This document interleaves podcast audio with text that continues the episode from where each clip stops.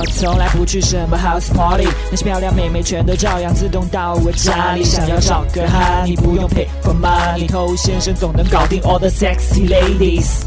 嗨，各位好，我是头先生。那听我节目的肯定有很多单身狗嘛。那单身狗的日常心里当然会羡慕那些成双成对的情侣，哇，别人多么甜蜜恩爱，然后总是被一些画面虐得不行。但其实我告诉你们，不用啊，因为有很多的情侣并不是你们想象中的那么快乐，他们可能过得还没有你开心啊，只不过是没有真正的选择分手而已。我看过国外的一个调查。调查结果就显示呢，至少有一半以上的情侣，他们实际上都想分手，只不过还处在一个犹豫的状态，再继续观望看看。这只不过是因为拖延症罢了。好，那除了这一帮拖延症之外呢，那还有一部分人呢，他们没有分手，并不是因为觉得这段恋情有多幸福，而是已经习惯了现在的生活模式。对未知的一种恐惧罢了，因为分手就是打破现在习惯的一种选择。那人呢都喜欢安于现状，那就凑合着呗。所以你听下来呢，你就会发现很多关系都是貌合神离，是吧？朋友圈里秀完恩爱。转头就抹眼泪，是吧？所以一段糟糕的关系，其实给整个人的身心都是带来很多负面影响。所以，我们今天呢，要做一期劝分的节目。那如果你的恋情已经出现我们今天要讲的这些情况的话呢，我建议你还是分吧。嗨，你多久没有恋爱了？加入偷先生内部进化课程，学习更多干货。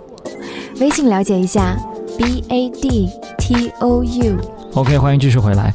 那第一点，如果你发现你现在的大部分快乐、幸福都不是来源于你的另外一半，那这是一个不太好的信号。你本来可能跟自己喜欢的人做什么事情都会觉得开心，原本开心的事和喜欢的人在一起变得更开心。但现在发现呢，诶，怎么他不在的时候我反而更加开心呢？他在反而我变得更不爽，所以就很多人呢就天天盼着自己的另外一半赶紧出差，出差就意味着幸福的来临。那第二，你对未来的一些美好设想，这些画面当中通通没有这个人的存在，这其实不是刻意的想要把它排除，只是你去想到美好的未来，就自然而然的没有出现你的另外一半。这就很像我们开头所说的，你之所以还待在这段关系当中的唯一原因，只是因为安于现状。但其实没有这个人也可以。第三点，双方不够平等。说实话，完全平等的恋爱关系是几乎不存在的。但如果你在这段关系当中一直都是在扮演一个让步的角色，你的想法大部分的时间都不被对方在乎，那就代表你对他来说可能没有那么重要。第四，你为他做了太多自我的牺牲，有一种很奇怪的论调哈，爱一个人就要为他牺牲，就要为他舍弃啊。其实健康的一段关系呢，不是牺牲了多少，而是在于你在这段关系当中成长了多少。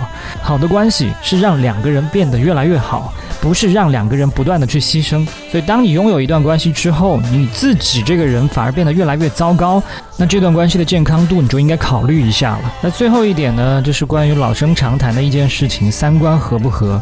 其实有很多人刚刚在热恋的时候都会感叹，哇，怎么会碰到一个这么合的人，这么懂我的人？但是谈着谈着，相处的时间越来越长之后，你们所遇到的问题它就会越来越细，你就会发现分歧越来越多。你比方说，你们刚认识的时候，觉得两个人消费观挺一致的啊，都觉得生活当中的必需品多花点钱是应该的。但你们相处久了之后，你会发现呢，两个人所认为的必需品的定义不一样。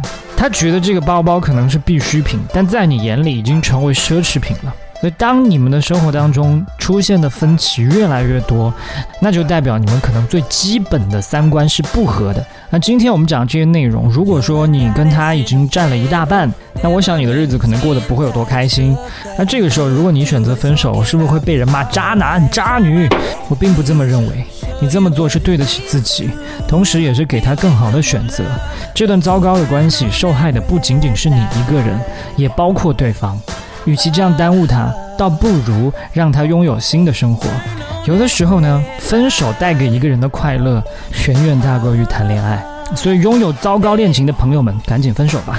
我是头先生，今天就跟你聊这么多了。把节目分享给你身边的单身狗，就是对他最大的温柔。